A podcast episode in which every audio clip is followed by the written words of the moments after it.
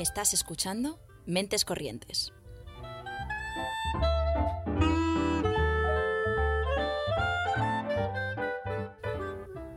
Puedes escucharnos los lunes a las seis y media en Ágora Sol Radio y los miércoles a las 3 en Radio Almaina de Granada, en el 88.5 FM o en su web.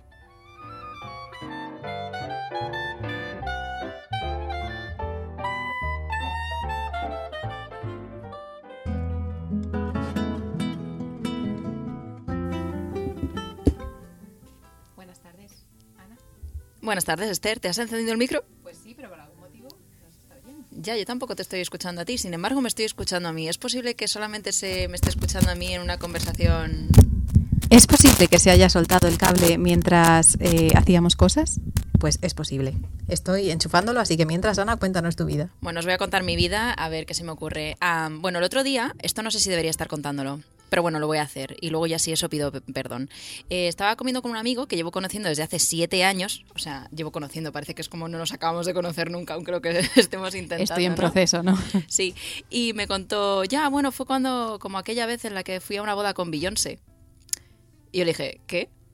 Y me dice, ¿no te lo he contado? Y digo, que, o sea, mm, no lo hubiese olvidado. He olvidado muchas cosas que me has contado, estoy segura de que esta no sería una de ellas. Me dice, sí, una vez fui a una boda en Florencia en la que estaba Beyoncé e hice la conga con Jay-Z.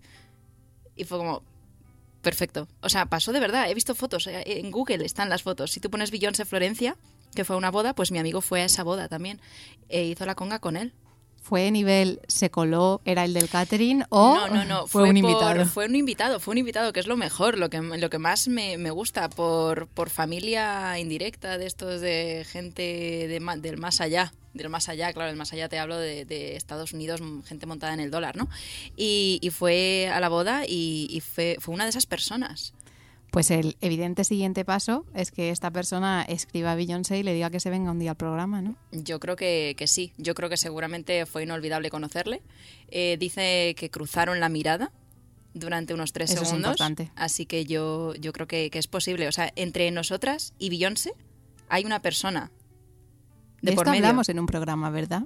Sí, de los seis puntos de diferencia. Que yo dije que eran tres y queda confirmado con queda esto. Bueno, y incluso menos. O sea, entre nosotras y Beyoncé hay, una, persona de por medio. Bueno, para mí hay dos. O conozco a este no amigo. conoces a este individuo. Ah, Así que también hay, hay una persona. Pues una Curioso, persona. ¿eh? Igual algún, algún día se lo, se lo cuento, le digo, venga, vente a la radio, que además tiene pendiente venir, y, y le podemos eh, meter un poco pues en, en- en esta bola, ¿no? Simplemente meterle ahí ya cuando estemos en directo y que lo tenga que contar abiertamente. Me gusta, me gusta el plan. Espero que no esté escuchando este programa porque entonces se lo va, se Ya, lo va a ver venir. sí. Pero, mm, por favor, no nos escuches. A todos los demás oyentes, sí, seguid escuchando que traemos un programa súper interesante.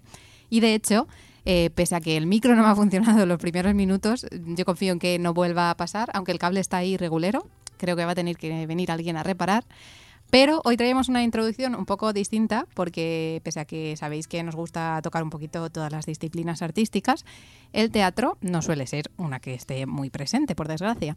Y el otro día nos escribieron eh, para contarnos que, bueno, mm, en breve, si no ha empezado, no, ya ha empezado, ya ha empezado, ahora os contarán a cuándo, el espectáculo Vaga y Maleanta, que es un espectáculo divertido y comprometido de la compañía Oniria Teatro, en el que Kiki Morgan nos hará un recorrido desde la época en la que la ley de vagos y maleantes fue reformada para incluir a, lo- a los homosexuales y los años posteriores hasta que se despenalizaba la homosexualidad.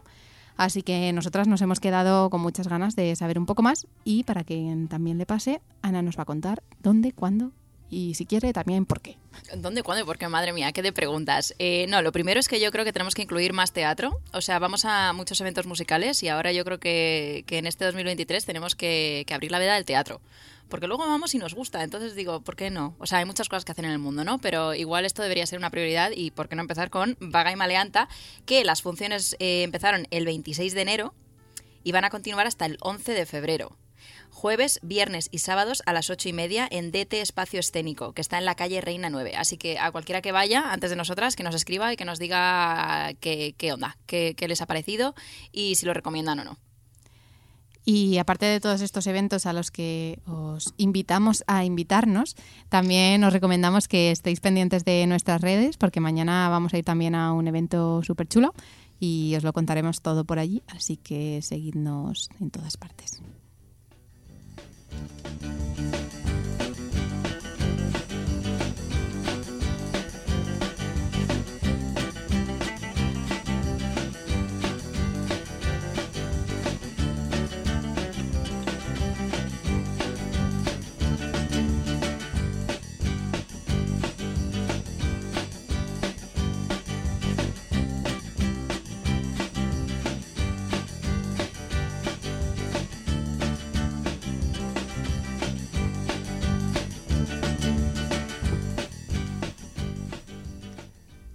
Hoy os hemos dejado un poquito más con esta música de fondo para generar un poco de hype con la pedazo de invitada que tenemos hoy.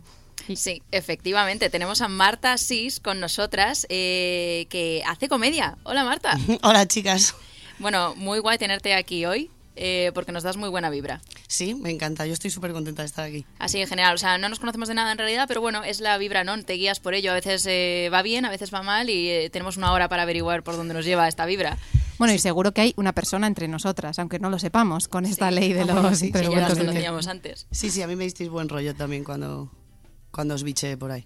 Genial, genial. Bueno, de hecho, no, no sé no sé si es momento de decirlo o no, pero yo a ti ya te había visto en directo. ¿En serio? Sí. ¿Cuándo me has visto? Empezamos has dicho- bien. Cuando has dicho lo de hay una persona entre medias entre tú y yo, digo, no sé si es momento de meterlo, si no es momento de meterlo. Yo no sé si te acuerdas de... de mm, en, en, en La Reina Lagarto, ¿se llama? ¿En la Reina Lagarta? Sí. Sí. Ah, en el... Sí, vale, sí, ¿Qué me acuerdo. Sí, vale. Bueno, pues yo estaba ahí. Coño, Vosotros, es que, a vosotros ver- os acordáis, pero los invitados no, así que os- los, los oyentes no, así que ponednos un poco en contexto. Tengo que decir que, me- que cuando os busqué me sonaba tu cara, pero no sabía de qué. Sí. Es verdad que ahí había muy poquito público, entonces, vale, ahí sí, fue. ya sé quién eres. Sí, ¿verdad? Ya, y ya sé lo que hacías ahí, sí. Sí. ¿Y qué, qué- qué hacía ahí? ¿Te acuerdas? Sí, me acuerdo. Vale, fui con una amiga Y acabamos ahí de forma completamente espontánea de decir, no sé, no, sabemos a dónde ir, venga, nos metemos aquí. De repente como que nos, empujó, no, no sé qué nos empujó la fuerza del destino a quedarnos ahí, vimos ahí como focos y, y fue como de esto que dices, ya no me puedo mover, porque si me muevo voy a desordenar algo. Y nos dijeron, no, es así un show de comedia, tal y cual. Y nos quedamos a verlo y nos, nos gustó bastante, nos gustó bastante tu pieza. Mi pieza, es verdad. Además, actuábamos tres minutitos solo, era muy poquito lo que hacíamos. Es sí, verdad. teníais muy poco tiempo que me pareció también actuar bajo presión absoluta, ¿eh? Sí, lo de los tres minutos era como, bueno, a ver, Aquí estamos y a ver qué sale. a ver qué sale, sí. Pues qué fuerte, no sabía, yo no sabía de dónde me habíais sacado, así que ya lo Ah, sé. Pues de ahí fue, de ahí fue que además eh, eh, mi amiga y yo, que nos conocemos desde hace la torta, tenemos esta cosa de ir a, a shows y improvisar un poco y me acuerdo que os contamos la cosa de que éramos una cita Tinder y sí, demás. me acuerdo, sí, sí, sí. Bueno. Sí, por eso me he acordado, digo, ¿estabas de cita Tinder? Ah, vale, no era sí, una- no era, la cita Tinder. La cita Tinder Ahora ya se ha descubierto el pastel, ya, Ya sabemos toda la verdad. Pero ojo, al final eso pues nos, no- nos, nos enseña pues eso a gente que luego al final acabamos siguiendo, decir, mira, esto, esto me gusta. Pero bueno, Marta, cuéntanos un poco más sobre ti porque empezaste hace unos dos años en esto de la comedia, ¿no? Sí, empecé hace dos años eh, con... Bueno, es verdad que este último año está un poco así más paradilla, pero empecé hace dos años sin ninguna intención. Yo, mi intención, yo nunca he tenido intención de hacer comedia, fue todo cosa de una amiga y acabé haciendo un curso y empecé a hacer comedia, pero nunca he hecho nada de esto. Y llevo dos años y la verdad es que estoy súper contenta, ahora estoy como con más ganas y estoy haciendo otro curso y estoy bastante motivada ahora mismo.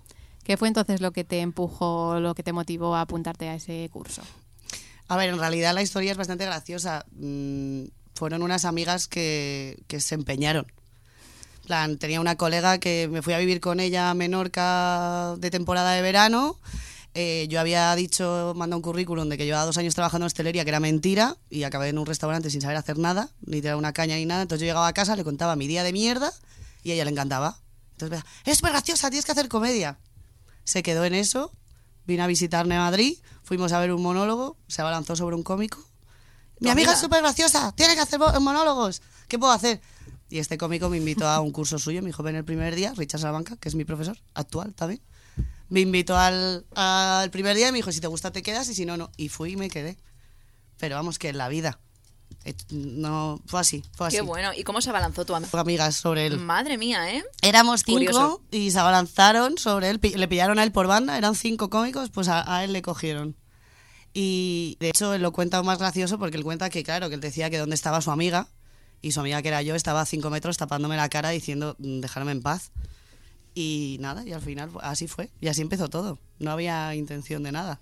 Es que, ¿qué serías otras sin amigas que te ponen en evidencia? Totalmente, totalmente. Yo la verdad es que se lo, se lo agradezco un montón. Estoy muy contenta.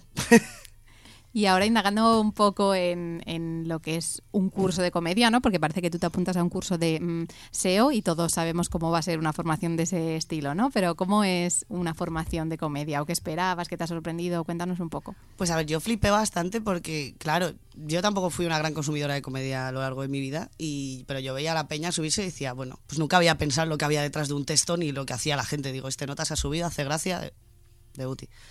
Y cuando fui a clase vi que es una locura, hay mogollón de técnicas, es otra forma de escritura y, es bastante complicado, ¿sabes? Pues hacer mierdas muy grandes, pero plan, realmente tiene ahí bastante chicha. Yo flipé, cada día te enseñaban una técnica nueva y decía, pero ¿cuántas cosas hay aquí? Y, y no, no, bastante... Tiene mucha, mucha, mucha historia, lo que es un monólogo. ¿Está todo preparado de antemano? ¿Hay pie a la improvisación? ¿Depende de cada uno? ¿Cómo va ese tema? A ver, ahí depende de cada uno, pero hombre, siempre hay pie a la improvisación porque siempre pasan cosas que tú tienes que meter dentro del, del, del show. ¿Sabes? No, puede pasar, no se puede tropezar a alguien en medio del este y caerse contra el suelo y tú omitir que eso ha pasado y seguir contando tu movida porque no, no es real. Tienes que meterlo. Hay gente que interactúa más, gente que interactúa menos. No sé. Yo, por ejemplo, depende un poco de cómo tenga el día y de lo que vaya pasando realmente. Hay días que tengo más ganas y días que menos. ¿Y, ¿Y, cómo fue tu primera vez? ¿Cómo te enfrentaste a ello? Fue... ¿Y dónde fue también? Fue horrible. No, bueno, no fue horrible en sí el show, fue horrible mi, mi, mi estado. Eh, la primera vez, me acuerdo que, bueno, ya que me habéis dicho que puedo decir cualquier cosa, eh, me tiré una semana cagándome, literalmente, sin parar. Y antes del show eh, me fumé 300 millones de cigarros y solo quería llorar e irme a mi casa. Yo no quería actuar, no quería, me parecía un horror. Fue en el que era antes el Café 1907, que ahora tiene otro nombre. Y, y ahí fue mi primera vez. Y, y, luego lo que fue el show en sí me gustó, a la gente le gustó. A ver, yo estaba agarrada al micro así, con el palo delante, movilidad cero, pero bueno, fue guay. Pero lo que es el previo fue horrible, horrible, vamos dormir fatal, todo fatal. Yo lo paso bastante mal antes de cada show, ahora menos, pero el primero fue mortal. Vamos, fue una semana de ¿por qué hago esto? En el que tu amiga en tu corazón dejó de ser tu amiga por haberte arrastrado a ese mundo. Por favor, ¿por qué estoy haciendo esto? Quiero a mi casa a llorar un rato. Luego salí arribísima, en plan de, ¡wow! Súper contenta, pero... Uf. Y esa pregunta de, de por qué sigues haciendo esto, por qué lo quieres hacer, ¿cuál es la respuesta? Pues la verdad es que hay gente, hay veces que me, lo, que me han preguntado si me merece la pena con tanto nivel de ansiedad y de estrés que me produce. Pero la verdad es que sí que quiero seguir, cada vez me gusta más, escribir me gusta más y, y no sé, me produce una, unos sentimientos, unas sensaciones que no me produce otra cosa, o otro curro, o... La verdad es que... O sea, que es el previo, pero luego una vez que estás en el escenario, sí que al final eso ya queda a un lado, ¿no? Sí, es sobre todo el previo. Eh, luego el momento en el escenario yo la verdad es que suelo estar bastante a gusto, menos cuando estás que te comes un día que no se ríe ni pirri porque no les hacen ni gracia y esos días hay y son horribles, pero los hay y te los comes y bueno, pero yo la parte del escenario genial y la de después, el subidón que me da después y escribir, me gusta escribir también, algo que no sabía. Uh -huh. Algo de, por ejemplo, lo de, lo de escribir y cómo, cómo es tu comedia realmente, cómo, cómo te enfrentas a ella. Has dicho que hay muchas técnicas, que te gusta escribir. ¿Cómo, para alguien que no te haya visto pero que tenga interés, qué es lo que se puede esperar? ¿Cómo, cómo eres en el escenario? En plan de temas y eso, que suelo tocar. Pues a ver, mi comedia es un poco, igual un poco macarra, por decirlo así de alguna forma. Hago mucha... Igual tira un poco lo político. No hago comedia política en sí, pero, pero siempre acaba pillando a alguien y habla un poco de, a ver, yo soy bastante punk y soy del barrio de Salamanca, entonces eso es bastante mi premisa de tal, con lo que empecé. Y luego hablo mucho de salud mental porque tengo trastorno obsesivo compulsivo, entonces tiro bastante por, por ahí. Soy carne de terapia y todas mis mierdas las cuento, la gente flipa, y, pero vamos, va un poco por ahí. También sabemos que, estudias y trabajas al mismo tiempo. ¿Cómo haces para organizar tu tiempo, para combinarlo todo, para ser una superwoman en ese sentido? Para no morir. Bueno, en realidad, a ver, trabajo, no trabajo 40 horas, como digo yo, ni quiero. Pero bien, la verdad es que este año mejor porque solo estoy con el TFG y bueno, ahora mismo según me vaya de aquí tengo que ponerme a escribir el TFG que lo entrego una semana, me quiero morir. Pero pues bueno, pues tirándolo. Hay días que me levanto cagándome en todo, pero bueno, me gusta mi curro y me gusta hacer monólogos y me gusta lo que estoy estudiando, porque estudié en su momento y no me gustó, y entonces ahora me he vuelto a estudiar otra vez lo que me gusta, pues mejor. Pues sí, la verdad es que sí. Y una cosa que has mencionado es que, claro, el, hecho de que hay veces que vas a pinchar, ¿no? Hay veces que llegas y a nadie le hace gracia lo que cuentas y que aún así tú tienes X minutos que me imagino tienes que rellenar, o sea, no puedes decir, bueno, pues hasta luego me voy y, ya está. Eh, ¿Cómo se vive eso? Se vive mal. Bueno, a ver, sí, se vive mal. Tú estás ahí y claro, yo me acuerdo de un show, además, precisamente es que me acuerdo de uno, de tirarme media hora rajando sin una risa. Y yo no paraba de pensar, venga, ¿qué me queda? Me queda este trozo, venga, me queda este trozo y me piro, me queda este trozo, tal, pero te tienes que quedar. Tú te has comprometido a que vas a estar ahí media hora y es lo que te toca. Pero luego sales de ahí y a veces dices, ¿por qué hago esto? Lo voy a dejar. Pero además ese día me acuerdo que lo pasé mal, pero luego bajé y dije, me la suda. Era como que el público creo que no me había caído bien a mí tampoco. Y entonces dije, bueno, si no se hace gracia no es mi problema, ya está. Pero hay días que sí que sales en plan de por qué hago esto y te da bastante bajón. Pero los días que... Pero siempre se acaba riendo alguien. Pero bueno, sí, son un poco más durillos. ¿Es algo que, por ejemplo, en la formación se, se, habla o se comenta cómo gestionar o es más un trabajo personal, el cómo lidiar cuando pasan estas cosas o cómo gestionarlo? Bueno, yo creo que más o menos te dicen, yo lo que más preguntaba, porque, por ejemplo, a mí lo que siempre más me rayaba era cuando te aplaudían o cuando la gente se reía, ¿qué hacer? Porque como que interrumpía el aplauso siempre. Y me dijeron, igual que te comes un silencio enorme ahí y te lo estás comiendo tú ahí de pie, te comes el aplauso. Entonces realmente yo creo que por lo menos yo tenía más asumido el silencio que el aplauso. Entonces como que bueno, tampoco te dicen nada, yo creo que es más una cosa que reacción tuya propia de bueno, tienes que aguantar y... Uh -huh. Cuando tú te apuntas a, a, un, a, un, curso también y, también con lo que estás haciendo, ¿cómo está organizado en el sentido? ¿Os proponen un tema, tenéis que hacer algo sobre ello? O, o cómo está enfocado? Porque claro, una de las cosas que, que que bueno que mucha gente dice es que es lo más difícil es hacer reír a alguien y que el personaje más triste de la historia es el clown es el payaso. Entonces cómo claro cómo englobas todo eso en luego un, un stand-up comedy a ver es depende del curso. Ahora el que estoy haciendo que es un poco más rollo de qué quieres escribir tú uh -huh. que estoy ahí en proceso eh, sí que los otros te daban un tema, pero más rollo, ¿qué odias? ¿O qué te da asco? ¿O qué tal? Y tal ahí, pues tú te sacabas tu tema. Realmente la mayor parte pues viene de las miserias de uno, ¿no? Está lo de sin, sin tragedia no habría comedia, pues sí. Es, sí, viene de la mierda interior. ¿Se puede hacer comedia sin meter una parte personal? Mm. Sí, sí, por supuesto que sí. Yo tengo partes en las que no hablo de mí lo que más es hablo de mí, pero sí, se puede hacer comedia sin, sin hablar de uno mismo. Sí, sí, por supuesto, puedes hablar de los carritos del supermercado del... Sí, de lo que quieras, de las sillas. Y ahora, o sea, hemos tocado también el tema de los eh, open mics y el stand-up comedy. Aquí, en, que fue también como yo te conocí a ti, sí. pero aquí en Madrid hay, se empieza a ver más de eso. ¿O, o dónde, dónde hay más también para la gente que no lo conozca? Porque es cierto que lleva mucho tiempo, que esto lo hemos mencionado en algún programa de comedia el año pasado, me suena, que, que a lo mejor en Estados Unidos hay una trayectoria muy grande de, de, la comedia del open mic y todo esto. Y aquí, sin embargo, tampoco hay, hay mucha, o no es tan conocida, o se está empezando a ver. Entonces, ¿dónde, claro, dónde se puede ir? Puf, es que ahora mismo hay muchísimos. hay mogollón de open mix. De hecho, tú pones en Instagram open mic y te van a salir mogollón. Cuéntanos, ¿cuáles son los mejores?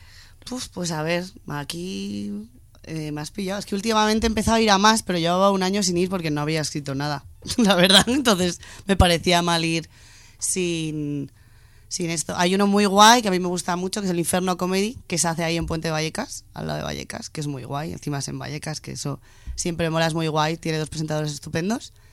Y así pensando, eh, luego está el Mierda Fresca, que está en el Beer Station, también, que es como mítico. Y, y, ahora mismo, pues no sé, igual alguien me mata, pero no me acuerdo de ninguno más. No pasa nada. Claro, la, semana que viene tengo, la semana que viene tengo, el mes que viene tengo cinco, pero algunos no he ido en mi vida, ¿sabes? Entonces, esos dos son los que más. La novedad. Los que más he, los que más he catado. Pues mira, igual deberíamos ir, ¿no? Que eso pilla al lado. Esto es Este- pilla al lado, además.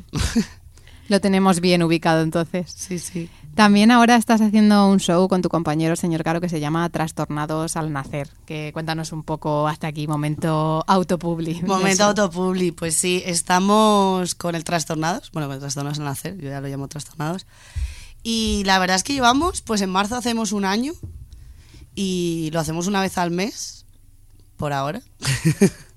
A ver si cuela y son más. ¿Y son más veces? Y son más veces. Lo hacemos una vez al mes y la verdad es que estamos súper contentos. Está yendo genial. No hemos pinchado ninguna vez, que se Bueno, agradece bueno, bastante. bueno. Hemos pinchado en otros lados haciendo lo mismo, pero no, eh, no aquí. Y. y. ¿Y cuántas funciones lleváis? pues eso, llevamos desde. En marzo hacemos un año y eso, y lo hacemos. Y no, la verdad es que va bastante bien. Es ahí en, en el Chulo de Madrid, que está en Plaza Santo Domingo, un sitio bastante cookie. Y estamos bastante contentos porque las últimas dos veces hemos llenado y no con Qué colegas, que es algo bastante importante. Sí. Que el estreno lo llenábamos de colegas, pero las últimas dos veces, encima el lunes pasado fue una de ellas, y hacía un frío de narices y la peña Y la vino, gente fue, Y la bien. gente fue, yo estaba muy contenta, así Ole. que... Así que... Qué bien, ¿no? También, después, también te, no- te vas quedando como sin colegas que vayan a ir, ¿no? Claro, ya, ya tiene que empezar a ir peña que no conoces, Claro. claro. claro, y, y está guay, fue mucha gente y la verdad es que lo llenamos y, y la gente estaba muy contenta, así que así que muy guay. La Qué verdad es bien. que estoy muy contenta con el trastornado, ha sido como, bien, tenemos un show. ¿Y el formato que tenéis es siempre como e- el, el mismo show o lo vais cambiando, adaptando según lo que vaya pasando? Yo qué sé, pues este mes ha pasado esto, vamos a incluirlo. ¿O es una cosa cerrada? Por ahora es una cosa cerrada. Sí que estamos en plan viendo a ver si movemos un poco cosas nuevas que vamos escribiendo y tal, pero por ahora está cerrado con una cosa que nosotros ya hacíamos antes del Trastornados y luego ya conseguimos, pusimos un nombre y conseguimos un lugar y lo, y lo hicimos. Y sí, ¿Y por qué trastornados al nacer? porque estamos fatal. Estamos fatal. ¿Sabes? Hicimos una, una lista de nombres, me acuerdo, y era como. Pues eso, yo hablo de mis trastornos mentales, de mis. que son mogollón. Si es que yo hablo de mogollón de mierda, si es que yo estoy fatal de la cabeza. Y, y hablo un montón de psicóloga, psiquiatra que yo voy. eh, el señor Caro también hace terapia y también está fatal de la cabeza. Entonces, aparte de hablar de otras muchas cosas y hacer un poco de crítica también, porque eso también hay un poco de político por ahí metido todo, siempre somos un poco críticos. Pero en realidad sí, lo que más hablamos es de nuestra de lo mal que estamos de la cabeza. Sacamos ahí todo a, a relucir. ¿Crees que la comedia eh, hoy en día también está ayudando a dar más visibilidad a diferentes, pues, eh, pues el tema, por ejemplo, de la terapia, de ir a terapia, del psiquiatra, de si tengo un TOC, de si tengo esto, tal? ¿Cómo, ¿Qué acogida tienes tú con respecto a eso? Yo creo que sí, que sí que está dando más visi- visibilización.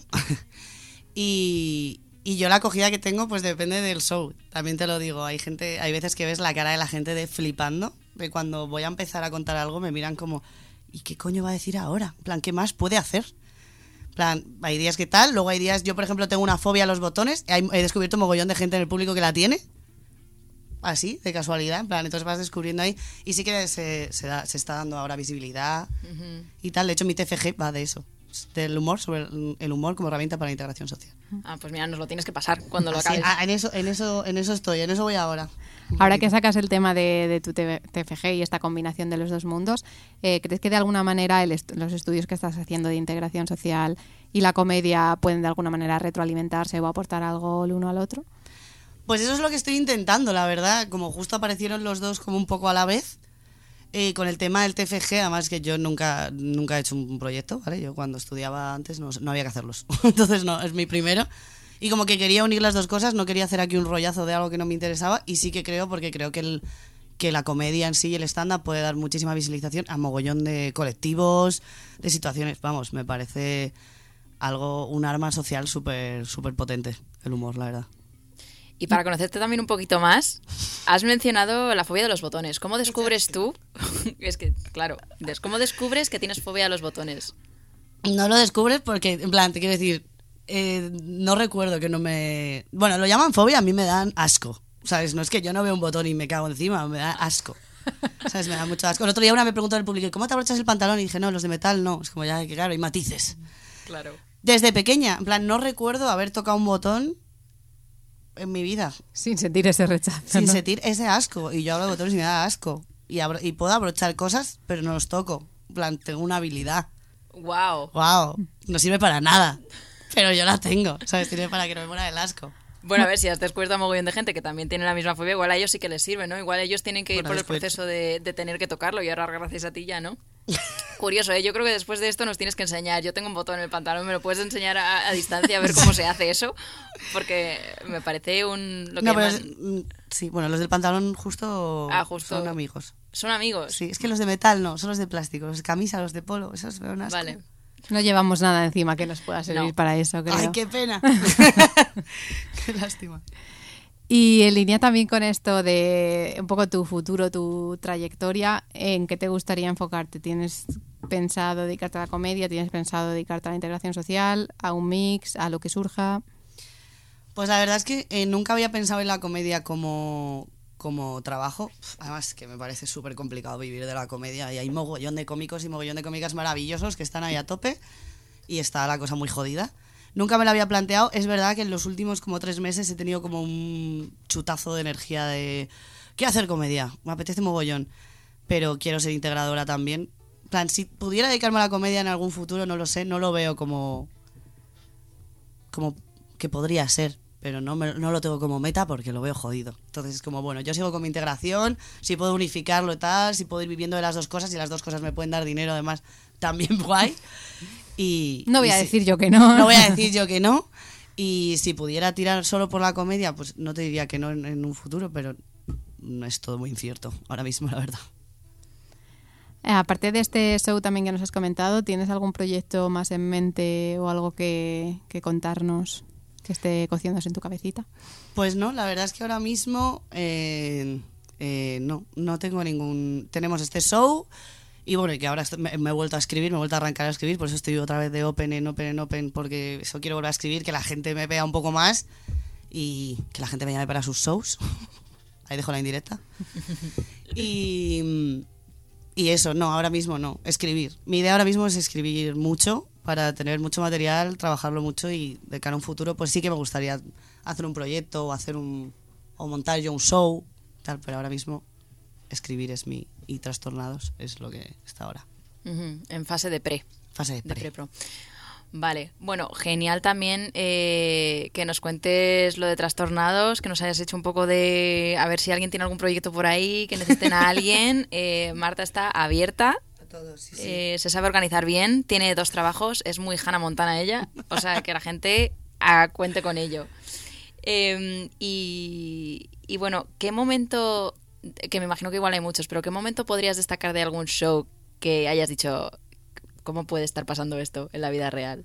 ¿Alguno, algo, alguno que te lleves contigo de, de, de haber estado en vivo en algún sitio y que hayas dicho, va, este, este se lleva.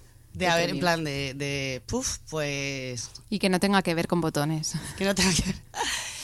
Tengo un par, uno más para, en plan, lo prim- el, el primero así como más grande que fue, fue en un concurso en, en Daganzo de Arriba, creo que se llama el pueblo.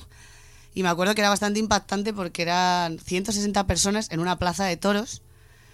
Y, y encima yo iba un poco con el rollo politiqueo y tenía al alcalde del, del PP en la primera fila con su mascarilla y su bandera de España, entonces me olía que ese concurso yo no lo iba a ganar. pero, pero no lo gané, no lo gané.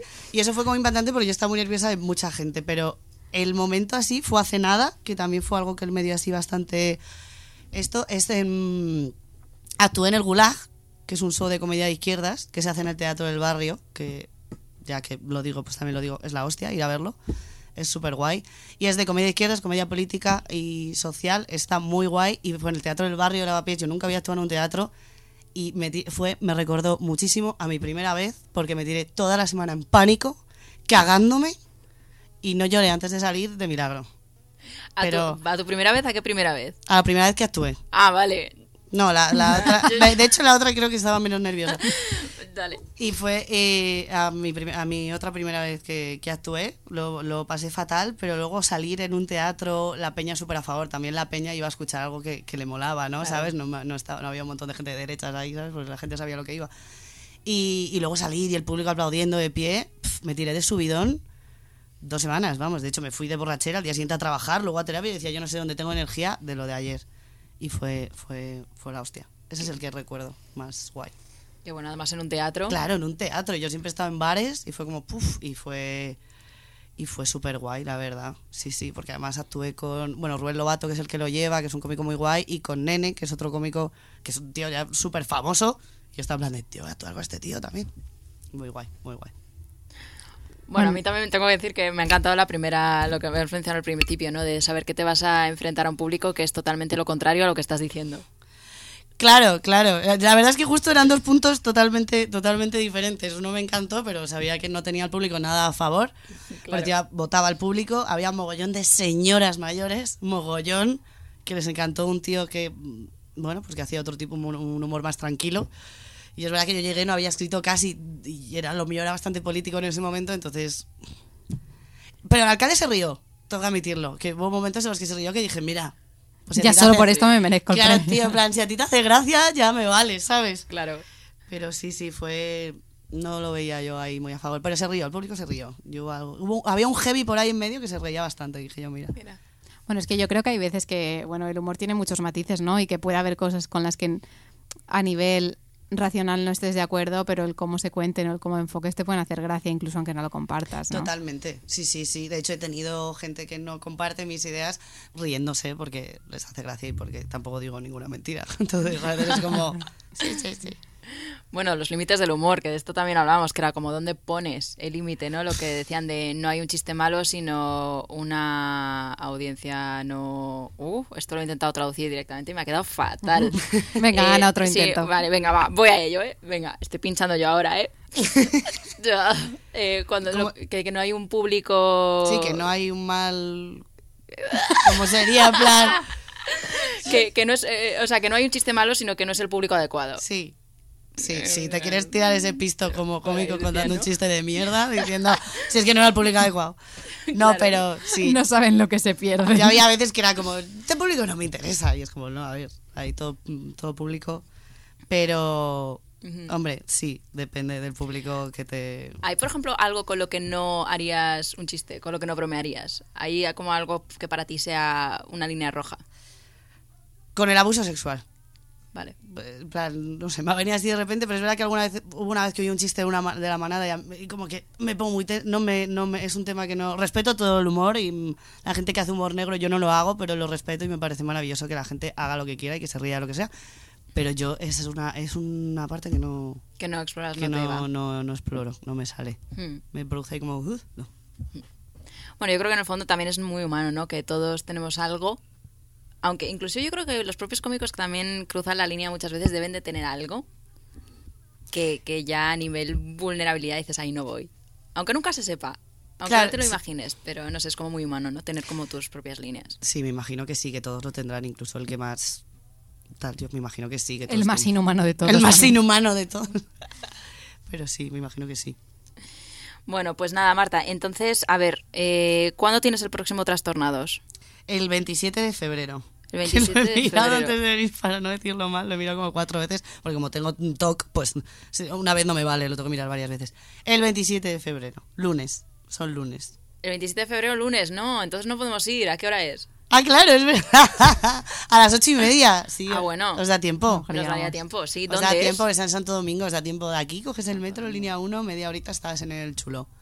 Yo creo que sí. Sí, yo creo que llegamos. Llegamos on 27 time. de- Claro, es que son, son solo los lunes. Claro, esto a veces sí, a veces nos va- Y te voy a decir una cosa, somos muy de hacer bomba de humo ya yo, o de, ah, pues mira, pero esto, fíjate, esto sí, sí que yo tengo interés en ir.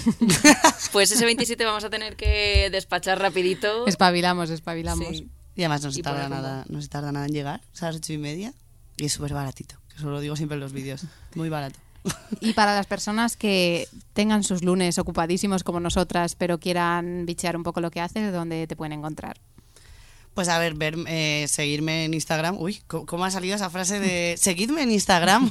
No iba a Momento por ahí. Para más información, suscríbete. En- Es algo que odio y que intento no hacer, pero bueno, a veces sí, pero esto ha salido solo, ¿eh? lo juro. Eh, pero en Instagram es donde sale todos los Open y todos los sitios a los que voy. Lo, lo anuncio todo ahí para meter ahí... Como tengo un, como actúo, tengo un show al mes, en realidad yo todo lo que hago lo meto en Instagram ahí a piñón para que se vea que hago cosas. Esto realmente es... Pues por ahora sé que el mes que viene tengo cinco Opens, por ahora. Entonces ya ahí yo lo voy poniendo todo y al que le apetezca, al que mejor le caiga o el que... Pues ya está. Entonces, siguiéndote en redes Ujú. y ya está. Instagram, Ahí. sí. No tengo más redes. Genial, fantástico, perfecto. Pues nada, muy redondo todo. Eh, vamos a pasar ahora, que te vas a quedar con nosotras, tengo entendido, para rememorar tiempos mejores en la publicidad. Así que en breves, en unos segunditos, volvemos.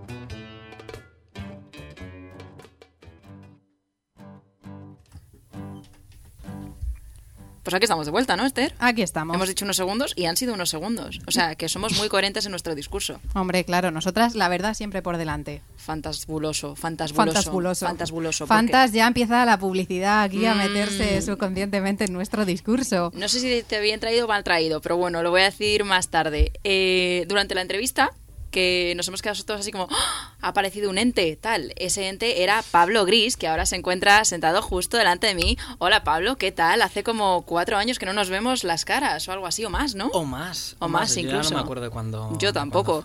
Es que de repente como que la gente pasa de, de conocerse a conocerse por Instagram, ¿no? Porque tampoco Sí. me parece que seas una persona muy lejana. Es como que te veo ahí. Sí, y nos en cuando. encontramos en estas locuras estas eh, que tenéis vosotras y yo me apunto siempre a un bombardeo y digo, está. ¿por qué no? Ana, ¿no será esta la persona de la boda de Beyoncé? No, no era Pablo, no era Pablo, no era Pablo, era otra persona. Pero bueno, no lo sé. Ah, ¿Tú alguna vez has estado con Beyoncé? Yo mataría por estar con Beyoncé. Vale, no, no ha sido Pablo.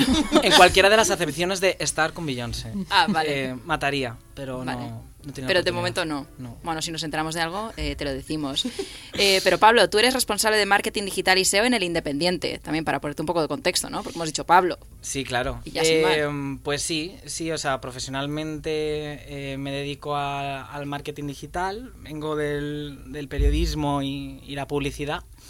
Y bueno, también mm, me he sentido muy identificado con toda la primera parte del, del podcast porque también eh, pues estoy en una compañía de teatro, mm, soy pues bueno, bailarín, tengo un libro, o sea, soy el típico que toca un poquito todas las artes que creo que además en este mundo de la comunicación eh, siempre, siempre aporta, abre más la mente y, y tal. Mm, Y además te has reído mucho con lo de los botones también. Por supuesto, es que me ha parecido como tan... O sea, una cosa tan surrealista, pero surrealista de surrealismo, en plan... eh, o sea, como alguien, o sea, jamás se me habría ocurrido que, que alguien podía tener fobia a eso. Pues Marta, Marta Sis, con todos nosotros, Marta Sis, para descubrirnos nuevas fobias, nuevos puntos de vista, porque te cambia la perspectiva. También te digo, yo ahora mismo cuando veo un botón me voy a fijar en si me da asco o no. Ah, sí. Hombre, ya... Claro, no lo había pensado, no había pensado en cómo... Yo pero- tampoco, esa es la cosa. Es que claro, vosotros no sabéis a la de gente que veo yo reaccionar de flipar. Como tú, Pablo, ahora mismo todo el mundo flipando. Para mí es lo más normal del mundo. Bueno, y vamos a hablar de publicidad porque el pasado 25 de enero fue el Día de la Publicidad, más conocido como San Publicito, así que eh, partiendo de un artículo que escribiste tú, Pablo, para el Independiente, pues queríamos rescatar todo lo que, lo que hiciste ahí, lo que, lo que escribiste y simplemente comentar pues anuncios que hemos integrado casi en nuestro día a día, en grupos de amigos, familia, cuando salimos, como frases que ya utilizamos y que a lo mejor realmente igual hemos hasta olvidado de dónde vienen. ¿A ti cómo te surgió la idea de, ponerte a escribir el artículo? Pues a ver, eh, como publicista del, periódico que soy, eh, pues eh, tenía un poco como sentido que lo, que, lo, escribiera yo. Pero una cuestión también práctica, que tengo todo en mi cabeza como si fuera una enfermedad. O sea, yo mm, me he criado, bueno, no sé, como realmente yo creo que todos los niños del, siglo XX nos hemos criado con la televisión. Y para mí, realmente, claro, yo no diferenciaba lo que era eh, un, programa de lo que era un anuncio. O sea, para mí era todo contenido. Y realmente para un niño lo que viene muy bien es, eh, es la repetición, ¿no? O sea, a los niños les gusta también escuchar los mismos cuentos, los mismos tal. Entonces, claro, a mí lo de ver un mismo anuncio, o sea, para mí era un- una especie de historia una y otra vez, a mí me encantaba. Entonces yo creo que eso es lo que me atrajo un poco desde el principio. Y, y no sé cómo fue que mm, hace poco en, en una conversación eh, pues surgió la, la frase de lo de mm, eh, aceptar pulpo como animal de compañía. Entonces, eh, pues era una conversación así entre amigos y tal, y yo dije, eh, pues, ¿sab- ¿sabéis de dónde viene? ¿Sabes? Yo que sé, en plan típico silencio incómodo, y dices, bueno, em, ¿sabéis de dónde viene? Y, y nadie lo sabía. Y digo, joder, una frase como tan, mm, no sé, tan rara como el hecho de que alguien tenga fobia a los botones no llama la atención a nadie. Y, mm, entonces ya lo conté y tal, y, nadie se acordaba. Pero casualmente, sí que luego la gente cuando tú lo decías, eh, se acordaban del anuncio.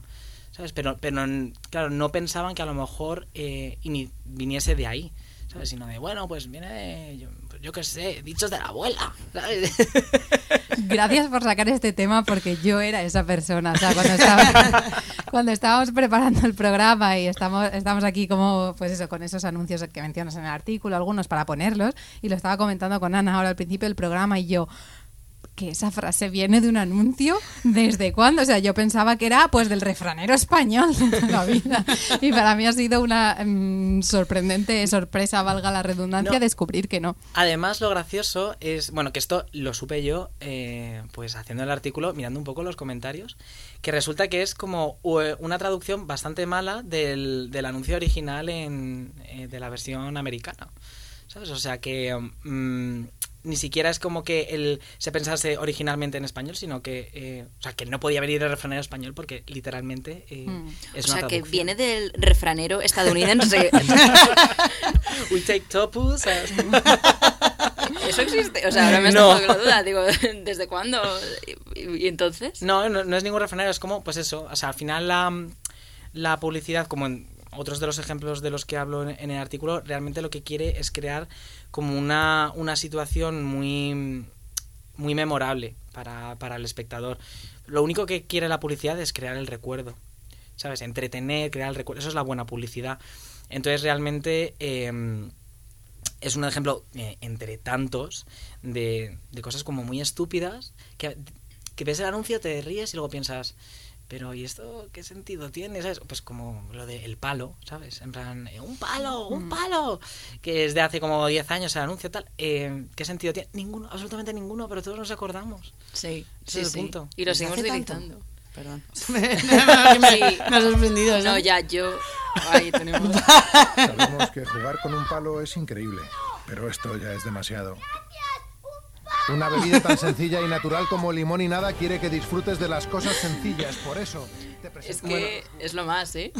Y entiendo tu reacción porque a mí cuando lo estaba mirando, o sea, realmente dices, Buah, esto pasó hace dos días. Sí, y hombre. luego te das cuenta de que no. Es que 10 años me parecen muchos. Sí, No, no, sí. Y el de mm, y el del aceptamos pulpo como animal de compañía es de los años 90. sí de 1992 Sí. Hostia, Categories si me lo llevo. Es categories. Aceptamos barco. ¿Eh? ¿Como animal acuático? Sí. Escatergoris, un dado, una letra y todos a pensar palabras como locos. Rápido, el tiempo se acaba. Con Escatergoris vas a tener más que palabras. Mucha diversión. Nos deberían pagar en este programa, la verdad. ¿eh? sí la verdad Tendría que estar monetizado esto. Vamos a escribir a Scatergories Group para que ¿Venden este juego? Y Escatergoris Junior. No sé, pero yo en mi casa tengo el Junior. Yo si también. te vale. Yo Pero- tengo uno también. ¿Y, y vosotros usáis a día de hoy lo de aceptamos pulpo como animal de compañía? Yo sí. Hombre, a todas horas. Bueno, a todas horas tampoco. pero- Esther, todos los días. Tú y yo pasamos muchas horas juntas y a mí nunca me has dicho eso. Porque no hemos estado en el contexto en el que era necesario esta Pero vale, es- esa es mi siguiente pregunta. ¿En Yo qué, en que qué no. contexto? Yo, por ejemplo, no lo utilizo. Yo ¿En, no lo en uso qué jamás. O sea, pero tú, contexto ¿tú sabes a qué, qué se refiere la gente cuando, cuando se utiliza? O... Oh, Dios mío, es sexual, ¿verdad? es sexual. Es que yo una vez Vale, lo he preguntado con un tono un poquito. eso es- una vez me preguntaron por la calle que si tenía papel y le saqué un folio. Wow. Entonces es, es- no lo he pillado, ¿verdad? O sea, ¿qué guau. significado tiene lo del pulpo? No, al final es como, como decir... eh, cuando haces como- una propuesta que realmente que no tiene mucho que Ah, mucho que ver y dices, venga, vale, pues aceptamos pulpo, ¿sabes? en plan, eh, no tengo, ¿tienes pizza? No, pero tengo mm, pan de tostadas. Bueno, venga, aceptamos pulpo como animal de compañía, Vale. ¿sabes? No era sexual. Pues ahora es como que estoy, no sé, estoy más desinflada. Entre ¿no? que yo te he dicho que el contexto no lo había compartido contigo en ninguna situación y luego lo otro. Digo, bueno, todo, todo cuadra o no. No mucho, no sé. De repente como que me he sentido bien de no usar la frase. ¿No? Por A o por B. Pero lo del palo sí lo utilizo, ¿eh? El palo sí. Además, es que cuando veo un palo, no sin más significado que eso. no necesito. Claro, pero claro, eh, la movida de todo esto es que realmente eh, la publicidad, aunque eh, influye en, en toda la sociedad y la forma en la que hablamos, eh, afecta solo a una parte de la población. Es decir, eh, que a lo mejor la generación Z eh, dirán, "Palo, es, es tonta. ¿Sabes? En plan, ¿qué palo? ¿Qué, qué, qué dices? O sea, solo los Ana, que solo nosotros es un vivimos... palo. Claro, solo los que vivimos esa, esa época en la que salía ese anuncio eh, realmente lo entendemos. Y además que cada vez, pues eh, los anuncios, pues ahora también ha cambiado la realidad de, eh, pues ahora es más Instagram, tal, son formatos más cortos, la gente no ve tanto la tele. Entonces ese anu- esos anuncios que son como más largos, que se prestan a una, a una mayor atención más tal, ya no, no triunfan. También son los anuncios los que nos separan eh, dentro de nuestras generaciones, ¿no? Lo que nos impiden tener una comunicación. Yo a veces que a mi madre no la entiendo. Y creo ¿Por que- los anuncios? Por los anuncios. a veces me dice algo o me canta una canción y dice, ay, de verdad, es que no, no me sigues. Y es como, no, Porque, porque no sé lo que me estás contando. Y, y, no sé, ¿tú crees, Pablo, entonces que la publicidad es lo que, lo que hay entre mi madre y yo, por ejemplo? Entre tu madre y tú seguramente haya mucho más. Cosas bonitas, cosas feas, hay mucho entre tu madre y tú. Pero mm, eh, sí que, obviamente, como todos los elementos em, con los que convivimos, eh, programas de televisión, eh, pues los anuncios, eh, mm, incluso yo que sé, fiestas que estaban de moda en un momento, tal, música, todo eso también influye en, en nuestra forma de relacionarnos y en la forma de, de comunicarnos. Pero el punto de la publicidad es que como es tan efímera, o sea, es que tenías que estar ahí en ese momento, tal. Entonces, eh, quizás hay otras cosas, yo que sé, cantantes, pues, eh, aunque fueran cantantes de los 80, ahora de repente, eh, yo que sé, ahora de repente la música disco se lleva un montón. Ahora, y todas las cantantes ahora hacen música disco. Pues oye, pues a lo mejor me puedo investigar, tengo Spotify, tal, no sé qué.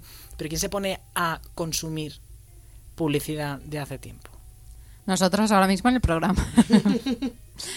pero, Bueno, claro. pero sí, al final es algo Por mi del, culpa, con- por del mi culpa. contexto social y también un poco creo que hay diferencias entre anuncios y anuncios y en mi opinión ya no se hacen anuncios como antes porque un poco lo- Uf, eso es muy de persona sí, de mayor, octogenaria. Sí, sí, sí, totalmente. totalmente. bueno pero es que aquí los que me conocen saben que yo soy una persona con el alma octogenaria Tío joven total, o sea... pero frase- pero porque bueno pensando en una cosa que has comentado al principio no de- del hecho del, del puro disfrute de a lo mejor de ver un anuncio no yo recuerdo que por ejemplo de pequeña amaba los anuncios de Chocapic y era como, o sea, sí que había otra serie de anuncios que a lo mejor era como, mierda, son los anuncios que me han puesto entre el descanso de la serie, que me gusta que acaben, ya quiero seguir viendo la serie, ¿no? Pero había otros como los de Chocapic que tenían como, haciendo la publicidad, había mini historietas dentro y a mí era algo que, por ejemplo, sí me gustaba ver. Mm. Pues eh, es que al final es una cosa eh, que al final te tienes que comer. O sea, eh, um, supongo que opinarían lo mismo eh, los que escuchaban simplemente la radio y de repente llega la tele y dice, joder, pues no es lo mismo, porque los anuncios de radio pues tienen su, su magia, su tal, te tienes que partir un poco más la cabeza porque hay solo sonido, tal. Eh, um, entonces ahora es otra realidad, que la publicidad es eh, quizás más digital, más efímera y, y quizás más complicada. ¿no? O sea, al final eh, esa parte de creatividad en la, en la publicidad, entendiendo creatividad como yo tengo este reto y tengo que encontrar formas diferentes a lo que se ha hecho hasta ahora para resolverlo. O sea, la creatividad no es siempre artística, sino es encontrar nuevos caminos.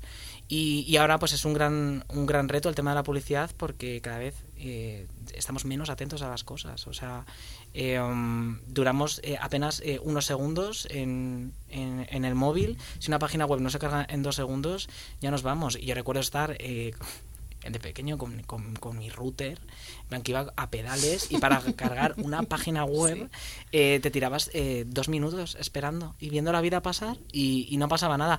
Y yo he visto que esa, esa paciencia la he perdido. Entonces ahora la policía dice que yo tengo que captar a esta persona que me dura dos segundos antes de pasar el stories, le tengo que captar y entretener y, y digo, joder, ¿cómo lo Sí, el hago? reto es otro, porque el contexto social es otro también. Totalmente. Y por eso eh, me parece también muy interesante que, en- bueno, eh, lo comento también un, un poco de pasada, porque es verdad que, que me centré un poco más en el tema de los anuncios, pero hemos evolucionado a una parte más de, de buscar otras cosas. O sea, al igual que eh, de repente están volviendo los vinilos y, y a la gente ahora de repente eh, le está dando por comprar vinilos, o sea, estamos volviendo como a lo retro, a lo vintage, a lo...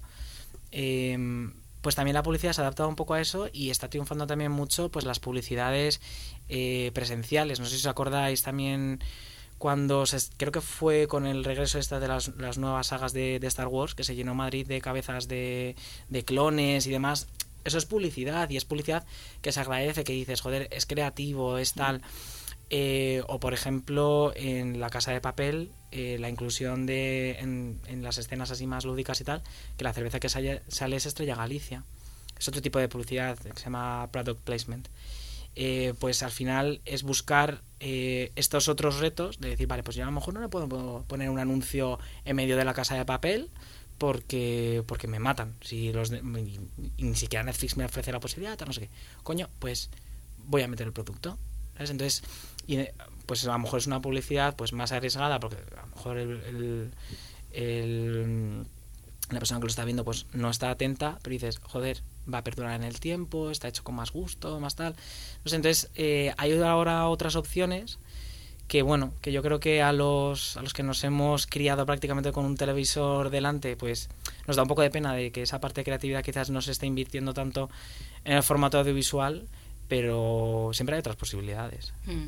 Son retos también. Siempre hablamos de, de lo efímero. Al final en el programa es una de las cosas que también los músicos han tenido que enfrentar a ello, ¿no? A la hora de hacer discos en físico.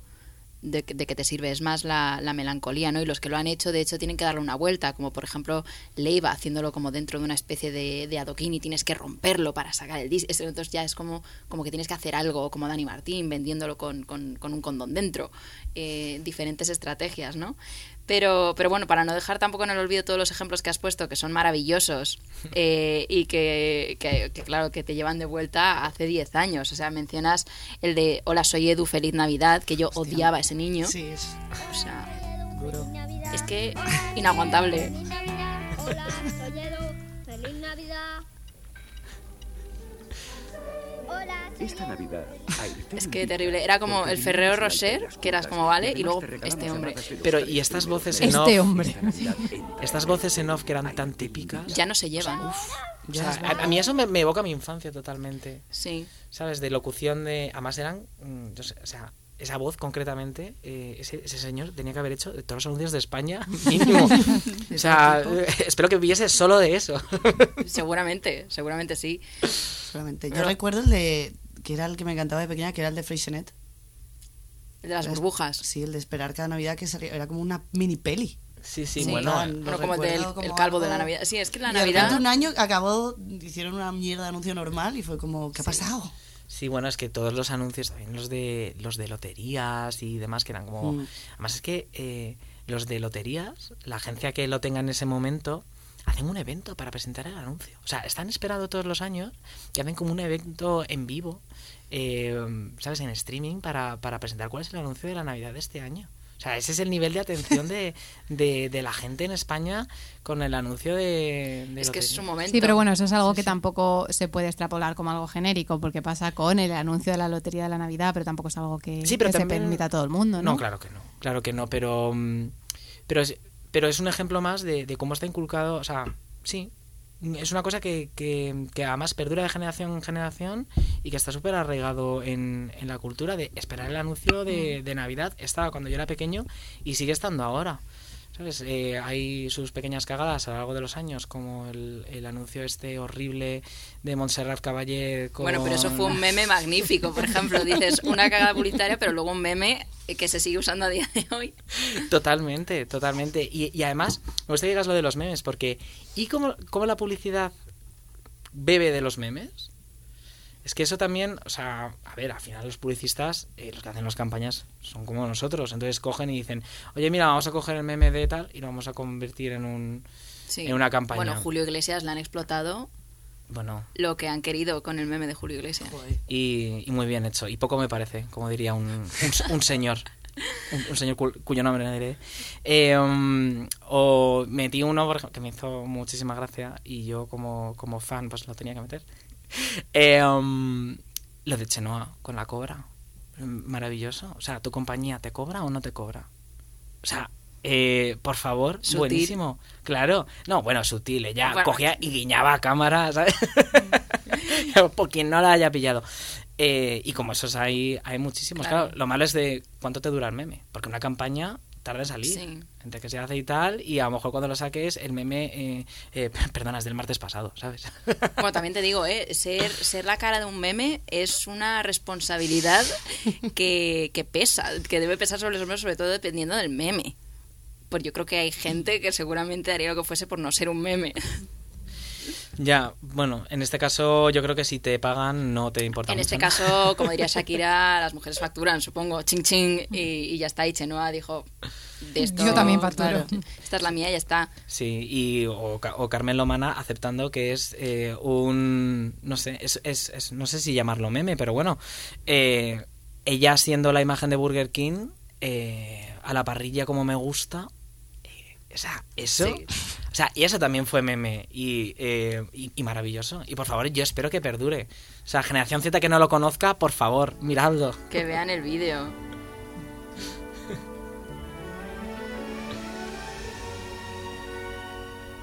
A la parrilla, como me gusta. ¿Ves? Esto yo, por ejemplo, sí que lo utilizo Claro.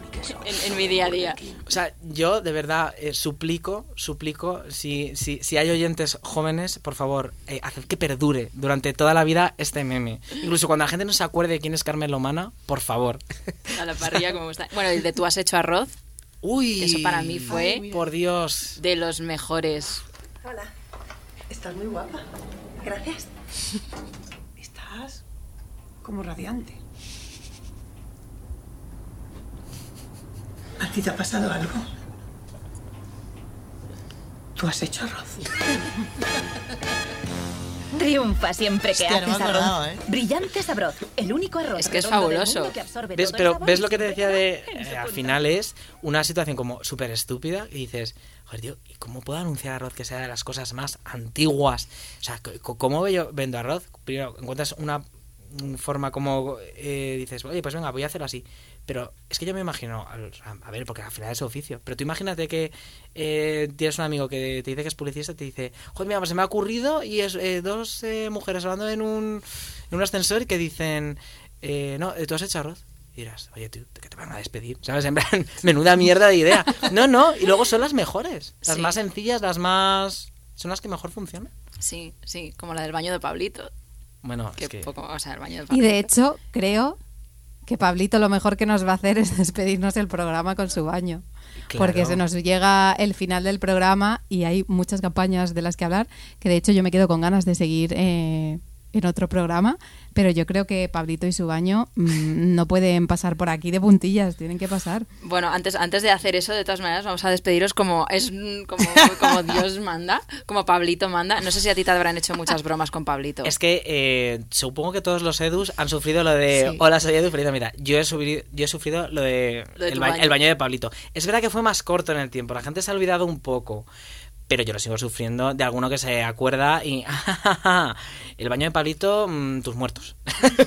El baño Pa- ¿Cómo debe estar el baño Pablito a estas alturas? Pero bueno, eh, Pablo, muchas gracias por haber venido a compartir un poco de, pues eso, tu artículo que escribiste y, y- y todos estos anuncios que la melancolía al fin y al cabo vende mucho y más con nosotras. Por supuesto, y cada vez que me queráis aquí, yo Raúl de Veloz. Genial. Y Marta, eh, a ti, bueno, quedamos en, en ir a verte.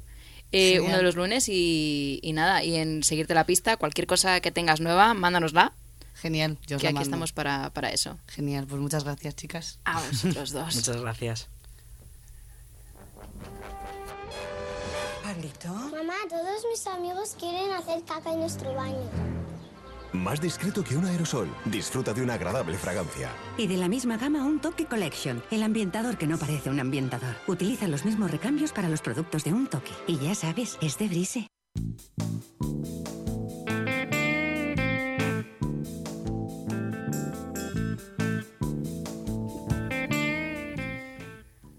Y como cada semana nos despedimos con un texto, os recordamos que si habéis escrito algo que os guste o si habéis leído algo que os guste o más, nos lo podéis envi- enviar a mentescorrientes.com y eh, Esther lo leerá. En este caso tenemos La alienación de Eduardo Galeano.